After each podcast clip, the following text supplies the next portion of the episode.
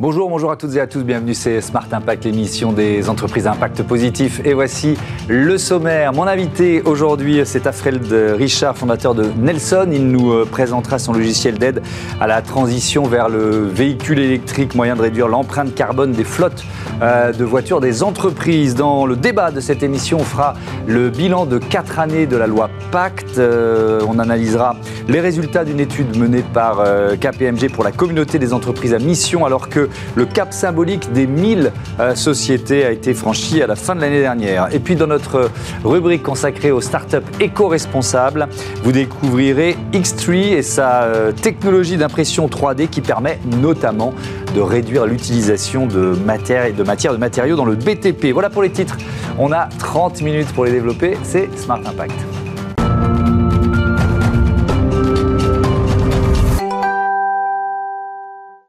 Bonjour Alfred Richard, bienvenue. Bonjour. Vous êtes le cofondateur de Nelson, jeune entreprise créée euh, l'an dernier. C'est quoi Nelson?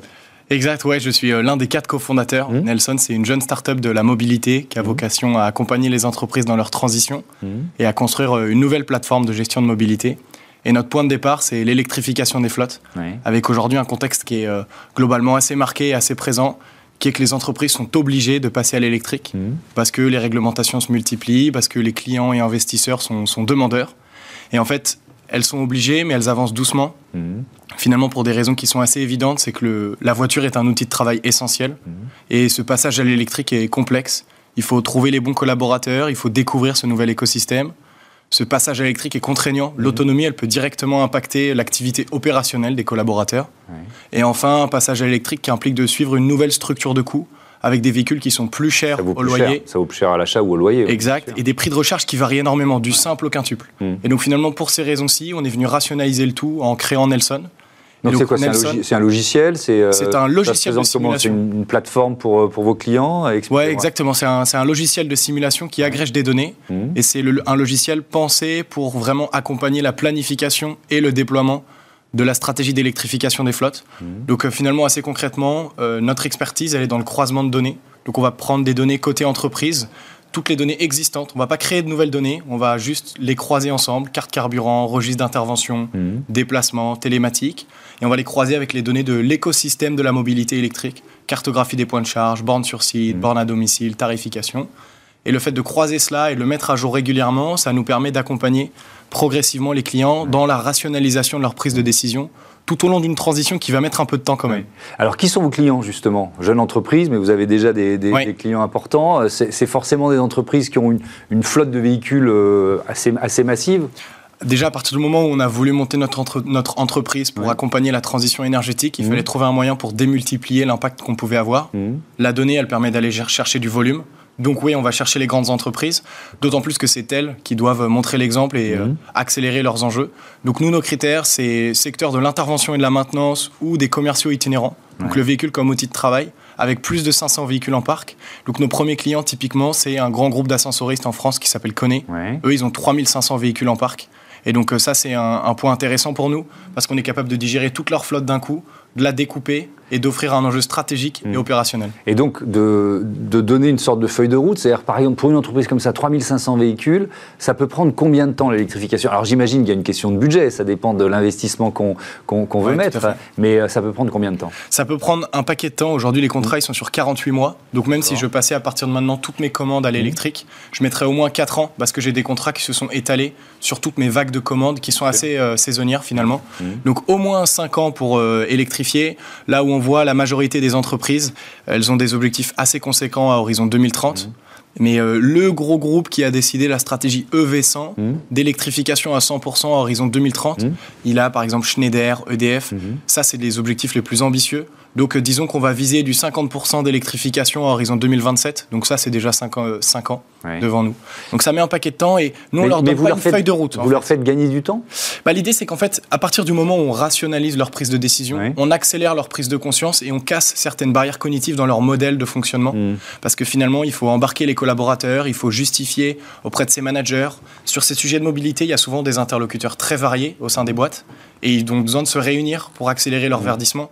Et donc en fait, le fait d'avoir notre approche, utilisant leurs données mmh. et leur permettant de comprendre cet écosystème, bah, ils, se rendent compte que c'est beaucoup plus possible, donc mmh. ils accélèrent leurs commandes et ils, se nourrissent de petits succès. Donc derrière, forcément, ils vont faire des commandes successives. Mais on n'a pas vocation à leur faire une roadmap et du consulting. Pourquoi Parce qu'en fait, évidemment, ce serait intéressant de leur fixer des objectifs à horizon 2035. Mais nous, on a envie qu'ils les passent ces commandes. On a envie qu'ils convertissent leur véhicule thermique. Donc on a envie d'aller sur le pas qui est juste après après la stratégie, qui est vraiment l'opérationnel. Un gestionnaire de flotte, il mm. doit aller voir ses collaborateurs un par un, il doit trouver la stratégie de recharge, estimer les gains sur le semestre ou sur l'année. Donc nous, on veut avoir ce côté opérationnel et on a un positionnement qui est vraiment produit et pas consulting. Mm. Ça concerne aussi les administrations, les collectivités locales. Est-ce qu'elles font déjà partie de vos clients ou est-ce que c'est un, un, potentiel de développement pour Nelson? Ouais, Les typologies de flotte sont, sont très larges. Mmh. Sur le, les, institutions et les organismes publics, on a mmh. dépriorisé ça de notre côté parce que les usages sont moins complexes à identifier. Souvent, on rapporte son véhicule mmh. euh, sur le lieu, donc sur la mairie ou sur l'instance de la, de la collectivité. Ouais, enfin, on peut espérer des collectivités locales et de l'État d'être euh, mieux disant. Vous voyez ce que je veux dire? Tout à fait. Mais ça ne veut pas dire qu'elles ont besoin de notre solution et de notre proposition de valeur pour vraiment accélérer. En fait, elles font partie des entreprises qu'on va catégoriser comme celles qui imposent le véhicule électrique parce qu'elles doivent montrer l'exemple encore plus que les mm. autres. Donc nous, on pourra les aider quand on sera sur la, suite de ce qu'on est en train de construire dans la, dans la gestion et le pilotage des véhicules électriques, où là, on pourra tout à fait élargir le marché. D'accord. Vous venez d'annoncer une, une levée de fonds il y a quelques jours. De quel montant et avec quel euh, partenaire? Ouais, on vient d'annoncer il y a quelques jours euh, une levée de fonds d'1,2 million d'euros mm. avec euh, principalement des business angels. C'était un peu trop tôt pour nous de mettre des, fonds d'investissement avec mm. nous. On avait encore besoin d'itérer sur ce qu'on faisait, d'autant qu'on est encore sur une phase assez transitoire sur l'électrification. Et donc, on a euh, un bon paquet de business angels, de la tech, de l'énergie, de la mobilité. On voulait des jeunes et des plus âgés. Euh, donc, on est, on est très content de ce pool. Qui ils vont vous challenger un peu bah, Ils font que ça. Alors, évidemment, euh, ils sont pas la main dans le cambouis en mmh. permanence avec nous. Mais dès qu'on a besoin d'eux, on sait quelle étiquette on à quelle étiquette on doit faire appel. Que ce soit quelqu'un qui a scalé un SaaS ou quelqu'un qui a fait des sujets d'infrastructure et d'énergie. Mmh. Donc, on a les bons interlocuteurs quand on le souhaite. À nous d'aller les chercher. Et ensuite, on a du non dilutif parce qu'évidemment, la France est un superbe terrain de jeu pour l'entrepreneuriat et, les effets de levier, il faut en profiter et on n'a rien à envier euh, à d'autres pays là-dessus. Ouais. Euh, ce, métier de gestionnaire de flotte, il est, il est en pleine transformation, il est en train de se réinventer. C'est-à-dire que vous, vous arrivez sur un marché qui existait déjà avec des, des, concurrents, on va dire, à l'ancienne. Donc c'est vraiment une mutation importante là qu'on est en train de vivre. C'est une mutation importante parce que finalement il va falloir remettre en position de force le gestionnaire de flotte mhm. qui ne connaît pas du tout ce nouvel écosystème, qui comptait des litres d'essence et un total cost of ownership, le coût mhm. de possession de la flotte. Mais là il doit se familiariser avec les kilowattheures, avec les infrastructures de recharge, avec mhm. tout cet écosystème. Donc oui, il a un nouveau métier. L'avantage et l'inconvénient, c'est que ça implique qu'il y a d'autres interlocuteurs dans les entreprises qui viennent intervenir également. Et ça, ça démultiplie les parties prenantes. Et donc la question, c'est qui va avoir le leadership? Nous, on n'est pas toujours exactement avec le même champion, avec le même client, mmh. parce que l'entreprise elle-même essaye de s'organiser dans sa décarbonation. Mmh. Donc, heureusement, tout ne repose pas sur le gestionnaire de flotte. Euh, mais, mais c'est effectivement un métier qui change. Euh, ces enjeux, on va être un peu, un peu plus, on va dézoomer euh, sur, le secteur de l'automobile, en enjeux de décarbonation qui sont évidemment majeurs, avec une équation qui est quand même, quand on la revoit, on se dit, elle est difficile, voire quasi impossible à résoudre parfois. Est-ce que déjà, est-ce qu'ils peuvent fournir toute la demande qui est, euh, qui est en cours? Comment vous, vous, anticipez cette période-là? Ça, c'est la première question. Puis après, on va parler de rentabilité. Ouais, Aujourd'hui, déjà, euh, les entreprises qui doivent commander leurs véhicules électriques, elles sont forcément en négociation avec les constructeurs automobiles qui doivent écouler leurs véhicules électriques. Mm. Donc aujourd'hui, on a plutôt des constructeurs qui cherchent à séduire les entreprises pour qu'elles commandent leurs véhicules électriques, pour qu'elles-mêmes puissent respecter les quotas sur la loi CAF qui est en mm. place chez elles, mm. chez elles, euh, usines de construction automobile. Donc finalement, il y a des délais de livraison en plus au-delà de ça qui font que les entreprises sont un peu frileuses à la commande. Mais euh, l'équation est en train de, s'équilibrer. L'enjeu, c'est surtout le, coût du véhicule qui sort, qui aussi ralentit les commandes de la part de l'entreprise. Oui, je lisais une interview du patron de, de Stellantis, Carlos Tavares, euh, sur, avec un bras de fer avec euh, Bercy, euh, Bruno Le Maire, sur la, production de la future 208 électrique.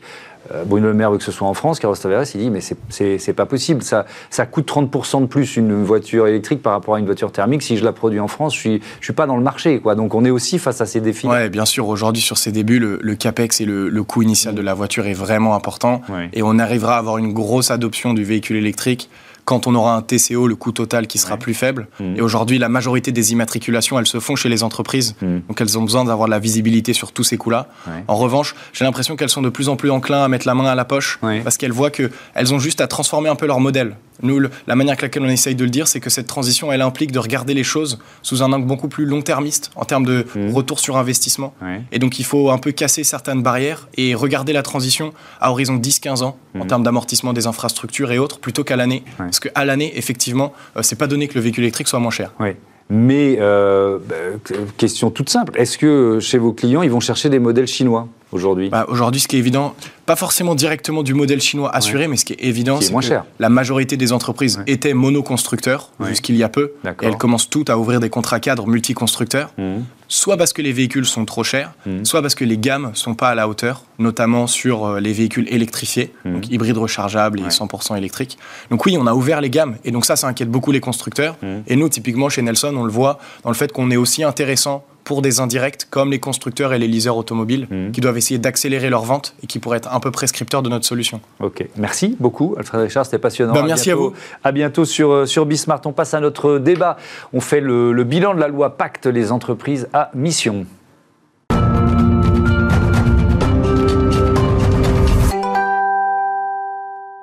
C'est le débat de ce Smart Impact. Je vous présente tout de suite mes invités. Alain Schnapper, bonjour. Bonjour. Bienvenue, vous êtes directeur général de la communauté des entreprises à mission. À vos côtés, Nathalie Rondon, bonjour. Bienvenue à vous aussi, ravi. Euh, responsable au sein du Centre d'excellence ESG chez euh, KPMG, le cap des 1000 sociétés à mission qui a été euh, franchi, c'était à la fin de l'année dernière, fin 2022.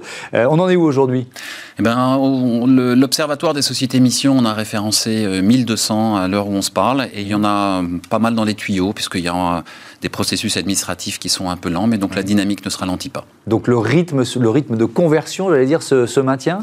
On a doublé à peu près tous les ans depuis euh, le début de la loi Pacte. Donc on va voir si on arrive à tenir ce rythme cette année, si on va franchir le cap des 2000 à la fin d'année, on espère. Mais pour l'instant, il n'y a rien qui nous empêche de l'espérer. Alors on va rentrer dans le détail des motivations des entreprises euh, à mission. Nathalie Rondeau, vous avez réalisé une étude sur les, les pionnières en quelque sorte. Donc quoi, les, les, 50 premières, c'était il, y a, il, y a, 4 ans et quelques, quand la loi Pacte a été, euh, a été votée. Il en ressort quoi de cette étude? Alors effectivement, une étude sur les 50 sociétés à mission qu'on a appelées pionnières puisque c'est principalement des sociétés à mission qui le sont devenues en 2019-2020. S'il fallait retenir ben, des éléments clés de l'étude, en tout cas aujourd'hui, premièrement, on est ravi de constater qu'il euh, y a des principes clés comme la gouvernance ouverte, le comité de mission qui ont beaucoup parlé, puisque 100% des entreprises pionnières ont adopté ce mode de fonctionnement. Donc en, désignant un comité à mission, ce qui n'est pas une obligation d'ailleurs, il faut le rappeler. Hein. Exactement, donc qui ont fait cet effort pour des, même des petites entreprises qui ont choisi aujourd'hui de s'entourer de ce comité composé d'internes, voire d'externes, et mmh. souvent d'externes d'ailleurs, puisque deux tiers d'entre elles ont, vraiment en tout cas pris le choix de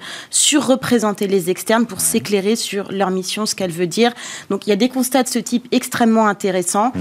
euh, et des points d'amélioration évidemment. Euh, ben, typiquement aujourd'hui encore une petite confusion entre RSE, société à mission, qui continue à se, à se marquer, puisqu'on mm. a à peu près 60% des entreprises aujourd'hui qui n'ont pas encore complètement corrélé leur mission et leur activité. alors ça m'intéresse sur les raisons d'être aussi, parce que moi j'ai reçu beaucoup d'entreprises euh, qui étaient voilà, qui, dans, en cours de, de, mission, qui avaient défini leur raison d'être, qui n'étaient pas encore entreprises à mission. Souvent c'est intéressant de voir les mots qui sont choisis et aussi le cœur d'activité. Est-ce que le cœur d'activité de l'entreprise est forcément inscrit dans la, dans la, inscrit dans la raison d'être? Alors c'est un fondamental, ça fait même partie de l'obligation réglementaire et c'est un des points sur lequel avec l'Observatoire on a mm. beaucoup échangé sur justement qu'est-ce qui caractérisait une bonne raison d'être mm. et euh, la représentation de l'activité en faisait partie. Oui, parce que sinon il y a des mots un peu creux, ça devient une philosophie un peu générale, c'est le risque quoi. Ah, c'est vrai que responsable, durable. Votre avis là-dessus Alain Schnapper ben, euh, bien, Oui, clairement aujourd'hui on on voit bien quand on regarde euh, les, missions ou les raisons d'être, il y en a encore un certain nombre qui emploient des mots euh, qu'on a un petit peu trop enfin qu'on voit un peu trop souvent et qui mériteraient d'être précisés.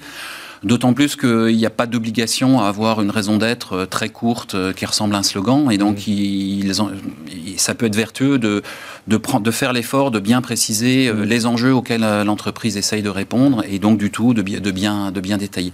Les raisons d'être les plus percutantes sont celles qui ont fait, celles qui ont été créées en faisant attention à, mettre les mots les plus précis possibles. Tout en laissant ouvert la possibilité, parce qu'évidemment, les activités des entreprises, elles vont évoluer, évoluer, évoluer, dans le temps. Et donc, il faut aussi laisser la possibilité aux entreprises de pivoter, d'évoluer. Mais en même temps, il faut que ça soit en lien avec l'activité. C'est inscrit dans la loi comme ça. Quel, quel est le. Est-ce qu'il y a un portrait robot de l'entreprise à mission? C'est plutôt une PME C'est. Euh, alors, euh, c'est à 80% euh, une PME, disons moins de 50 salariés. Mhm. Donc, dit différemment, ça fait 20% d'entreprises qui ont plus de 50 salariés. Si on compare à, l'ensemble des entreprises, euh, ben, d'une certaine manière, les grandes entreprises sont relativement surreprésentées parce que typiquement, il y a plus de, beaucoup plus de 80% de PME. Mhm. Donc, c'est relativement à l'image du, tissu avec une légère surreprésentation des grandes entreprises. C'est moitié-moitié entre Paris et les régions. Et il y a, euh, on voit qu'il y a une surreprésentation euh, des entreprises récentes. C'est-à-dire qu'il y a maintenant aujourd'hui beaucoup d'entreprises qui se créent directement avec la qualité de société à mission. C'est souvent des entreprises qui se créent avec un, projet, une mission. On, nous, on les, qualifie de mission native, c'est-à-dire qui, mmh. vraiment se créent avec l'ambition de traiter tel ou tel enjeu et donc adoptent directement la qualité de société à mission. Les, entreprises que vous avez euh, sondées pour, ce, pour cette étude, quel bilan elles en font? Est-ce qu'elles disent ça a été bénéfique, ça nous a permis d'avancer Ça a été quoi? Un, outil d'attractivité, par exemple Quel constat vous faites là-dessus? Alors, on ne les a pas forcément sondées, mais on mmh. travaille avec beaucoup d'entre elles euh, au niveau de KPMG, avec au moins une trentaine de sociétés à mission aujourd'hui de toute taille. Et je pense qu'un des mots qui ressort le plus, c'est le mot d'innovation, en tout mmh. cas. Donc, c'est pas forcément quelque chose d'inné. Euh, c'est euh, un mouvement qui peut prendre un petit peu de temps pour émerger, mais se poser la question de comment, à travers son activité, on va chercher une contribution, une utilité en permanence, toujours un peu plus loin, toujours avec des engagements, toujours en donnant des preuves aussi de ce qu'on est en train de faire. Ça demande réellement d'innover dans la manière de réfléchir son activité, mhm. la manière de créer de la valeur aussi et les, comptes qu'on veut rendre aussi par rapport à son activité. Donc je pense que c'est cette innovation-là qui est assez intrinsèque au modèle et qui le rend très intéressant. Est-ce qu'il y a un secteur qui est, qui est plus facilement à mission, vous voyez ce que je veux dire, ou au contraire un, autre, on va faire les deux, les deux bouts de la chaîne qui est, qui est un peu en retard, quoi, ou qui a... Alors, on a des secteurs plus représentés que d'autres. Aujourd'hui dans des métiers euh, de, par exemple, de, de finance, de conseil, de services aux entreprises. Euh, mais en réalité, c'est un modèle qui doit pouvoir être adapté à tous et on a tous les secteurs de société à mission qui seront présentés aujourd'hui. Un petit peu moins d'industriels ou d'entreprises, euh, par exemple dans l'agriculture, mais il y en a quand même. Le secteur CHR, café, hôtellerie, restauration, il s'y met aussi? Il s'y met aussi sur les sujets de, de, bien manger, bien-être, qui est quand même une, une problématique fondamentale. Hmm. Il y a plusieurs entreprises de la restauration collective, par exemple, qui sont devenues, euh, qui sont devenues sociétés à mission. Euh, est-ce qu'il faut aller plus loin? Parce que définir sa, raison d'être, devenir société à mission, c'est très important. Mais euh, en, septembre 2022, il y a eu le, même jour deux, deux, entreprises importantes, le Crédit Mutuel et la Maïf, qui ont annoncé... Hmm. la création d'un dividende, dividende sociétal ou dividende écologique, 15% pour le Crédit Mutuel, 10% pour la Maïf de leurs bénéfices consacrés à cet objectif. Est-ce qu'il faut aller jusque-là? Parce que c'est plus contraignant, vous voyez ce que je veux dire? Alors, euh, c'est une question euh, délicate. Chaque, D'abord, le, principe de la société à mission, c'est que chaque entreprise reste libre de déterminer sa mission. Euh, et, ce, mécanisme, enfin, cette liberté, elle est compensée par l'obligation de rendre compte à travers le comité de mission. Oui, parce que c'est inscrit dans les statuts. Hein, Absolument. Donc, on, l'a beaucoup dit ici, donc je ne l'ai pas répété, mais c'est inscrit dans les statuts. Et donc, et il y a cet équilibre entre la liberté qui est laissée à l'entreprise de choisir et de définir les enjeux sur lesquels elle veut travailler et son utilité, mmh. compensée par l'obligation de rendre compte à travers euh, le comité de mission et le vérificateur euh, OTI. Cette liberté, elle est centrale parce que c'est celle qui permet euh, à l'entreprise de faire preuve d'innovation et, de se transformer. Donc ensuite, que des mécanismes, j'allais dire complémentaires, se mettent en place, pourquoi pas. Mmh. Mais là encore, le principe reste fondamentalement la liberté laissée à l'entreprise de choisir ses combats en quelque sorte et les enjeux sur lesquels elle, elle veut travailler. Ajoutons que dans le cas du, dans le cas de, dans les deux cas que vous citez, il s'agit d'entreprises. On est on est presque à la limite de la philanthropie, puisqu'on est dans une logique de une fois qu'on a euh, mis en œuvre notre activité, donc mhm. on a a priori euh, traité les enjeux qu'on souhaitait traiter, on a dégagé des résultats et on décide volontairement de consacrer une part de ces résultats à d'autres à d'autres activités. Mhm. Et donc on est dans euh, comment est-ce que je vais utiliser le bénéfice que j'ai tiré de mes, activités. Et donc, c'est lié ou pas à la mission. Mhm. disons que dans la logique de la mission, on aurait, on aurait presque envie de dire que il serait encore plus pertinent que les entreprises aient investi encore davantage pour euh, atteindre les objectifs qu'elles s'est donnés, mm. plutôt que a posteriori, euh, de manière presque philanthropique, d'attribuer ou de répartir le, dividende, même si évidemment c'est une initiative qu'on ne peut que saluer. Je voudrais qu'on reparle de l'attractivité, Nathalie Rondeau, euh, KPMG qui est devenue entreprise à mission elle aussi l'an dernier, c'est ça? En 2022. alors déjà, un, mot de, de, ce que ça a représenté pour les salariés. C'était une étape importante, il y a une réflexion collective Comment ça s'est passé? Alors, ça a été une étape évidemment fondamentale. C'est le fruit aussi de toute une réflexion qui s'est instaurée eh ben, à l'issue de la période de la pandémie sur mmh. quel sens on donne, comment on va chercher finalement euh, euh, des messages, une valeur supplémentaire du sens, ce supplément d'âme en fait qu'on mmh. cherche aussi dans une entreprise et qui fait qu'aujourd'hui un salarié a envie de rejoindre euh, ben, son futur son futur employeur et va se retrouver. Et aujourd'hui, donc c'est un long chemin. On, on travaille beaucoup sur ce sujet-là au niveau de KPI mais c'est vrai qu'on a des retours extrêmement positifs pendant des entretiens d'embauche, typiquement de candidats qui viennent nous voir et qui nous disent on, vous choisirait, vous, parce que vous êtes société à mission et c'est quelque chose qui nous parle. Donc on sent quand même, en termes d'attractivité, que c'est quelque chose qui, qui parle à, des, à, des jeunes et des moins jeunes d'ailleurs, qui aujourd'hui cherchent euh, cette cohérence-là entre leurs valeurs et ce qu'elles veulent faire au quotidien dans, leur travail. Hum, alors je vais poser la, question inverse, parce qu'il faut toujours se dire qu'il y a peut-être un risque, même si c'est peut-être le prisme journalistique de faire ça, mais est-ce qu'au contraire, il y a des entreprises qui se sont définies à mission et qui finalement ont eu un effet boomerang c'est-à-dire, euh, bon ben voilà, puisque c'est inscrit dans les statuts, euh, ah ben tiens, vous n'avez pas euh, respecté tel engagement. Alors, il y a toujours un risque puisqu'on s'expose en fait, on prend des engagements et on va chercher une forme d'exemplarité. C'est-à-dire, on le disait, la mission n'est pas la RSE. On ne va pas avoir des sociétés à mission qui s'engagent à respecter les droits humains, ça n'aurait aucun sens. Donc, ce qui veut dire que l'attendu, l'implicite, c'est de dire, puisque je suis société à mission, j'ai géré tout le reste. Je, traite bien mes salariés, je minimise mon impact sur l'environnement, je respecte des fondamentaux. Et évidemment, dès qu'on prend cet engagement de société à mission, ben, le corollaire, même s'il est implicite, c'est de dire je suis responsable hmm. à la base de manière assez fondamentale. Et l'exemplarité, c'est jamais facile. Est-ce que cette dimension-là, c'est encore un frein? Est-ce qu'il y a certains euh, euh, patrons, euh, COMEX d'entreprises qui se disent tiens, on voudrait bien passer, utiliser la loi Pacte, mais on n'y va pas parce qu'on a peur de l'effet mouvement Alors en tout, alors euh, oui, il y a, sûrement il y, a, des dirigeants euh, qui évoquent euh, non pas le risque juridique, mais plutôt mm. le risque réputationnel. Oui, c'est ça, alors après, il faut être clair, ça, s'appuie sur une forme d'incompréhension de ce qu'est la société à mission. Mm. C'est-à-dire que la société à mission, ça n'est pas un label, et a fortiori, ça n'est pas un label de vertu. Mm.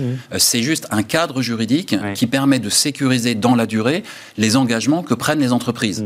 Et, les sécuriser parce que engagement, inscription dans les statuts, engagement des actionnaires, valeur juridique et donc, le jour où une entreprise est devenue euh, société à mission, elle n'est pas plus vertueuse que sa voisine ou que sa concurrente, elle n'est pas devenue brusquement euh, relais euh, d'une sainteté. Qui, bref, elle s'est juste engagée et elle a pris des engagements clairs sur la, direction qu'elle veut prendre, la manière dont elle veut contribuer.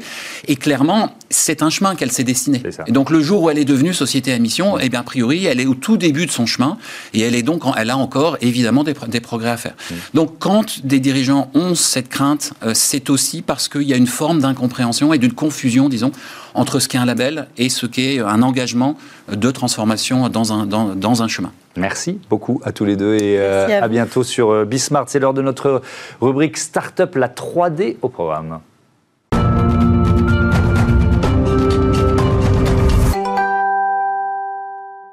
Smart Ideas avec Romain Duballet, bonjour. Bonjour. Bienvenue, vous êtes le cofondateur de Xtree, euh, créé fin 2015. C'était quoi l'idée de départ Racontez-moi.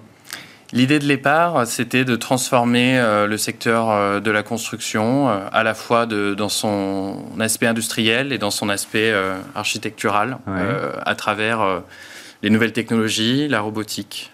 et la 3D et l'impression 3D, du coup. Exactement. C'est la solution qu'on propose. Ça a demandé combien d'années de, recherche et développement? Combien de brevets déposés pour, pour, pour être là où vous êtes aujourd'hui?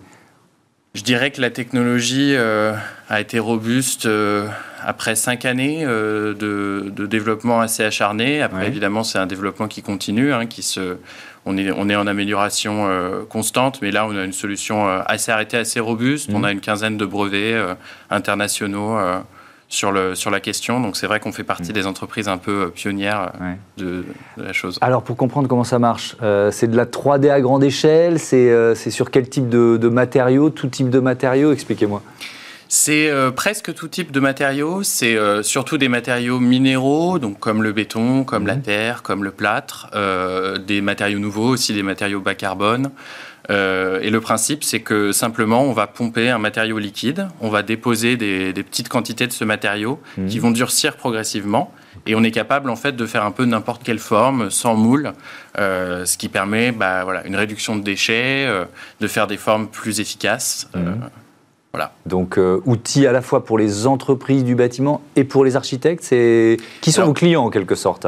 Nos clients directs, ça va être les entreprises du bâtiment, les préfabricants, les constructeurs. Euh, mais c'est quelque chose qui va concerner tout le monde. Et on a une activité qui euh, touche euh, à l'ensemble de la chaîne de valeur, comme on dit, parce qu'effectivement, c'est des opportunités de fabrication qui impliquent des opportunités nouvelles de conception. Donc c'est aussi important pour les architectes, pour les promoteurs, mhm. de, pouvoir, de, savoir qu'on peut mettre en place en fait des nouvelles choses. Dans les projets. Alors, on va rentrer dans le détail. quelles économies de matière? Il euh, faut que vous preniez un exemple, parce que comme il y a différents matériaux, si on prend le béton, par exemple, on peut faire économiser combien de, de, béton à une entreprise sur un chantier Ça doit dépendre de la taille du chantier, etc. etc. mais... Ça dépend, effectivement. Euh, on a des économies de béton euh, lui-même. Mhm. Je prends l'exemple... d'un projet de passerelle qu'on est en train de, faire. Donc c'est une passerelle piétonne mhm. Euh, dans le sud de la France. Alors, j'ai pas l'économie de béton, mais j'ai l'économie carbone. On avait comparé et on faisait un quart en moins de carbone par rapport à des solutions équivalentes. Donc, il y a des vraies économies à faire, particulièrement pour les ouvrages euh, structurels, c'est-à-dire mhm. là où on a vraiment besoin de la résistance mécanique.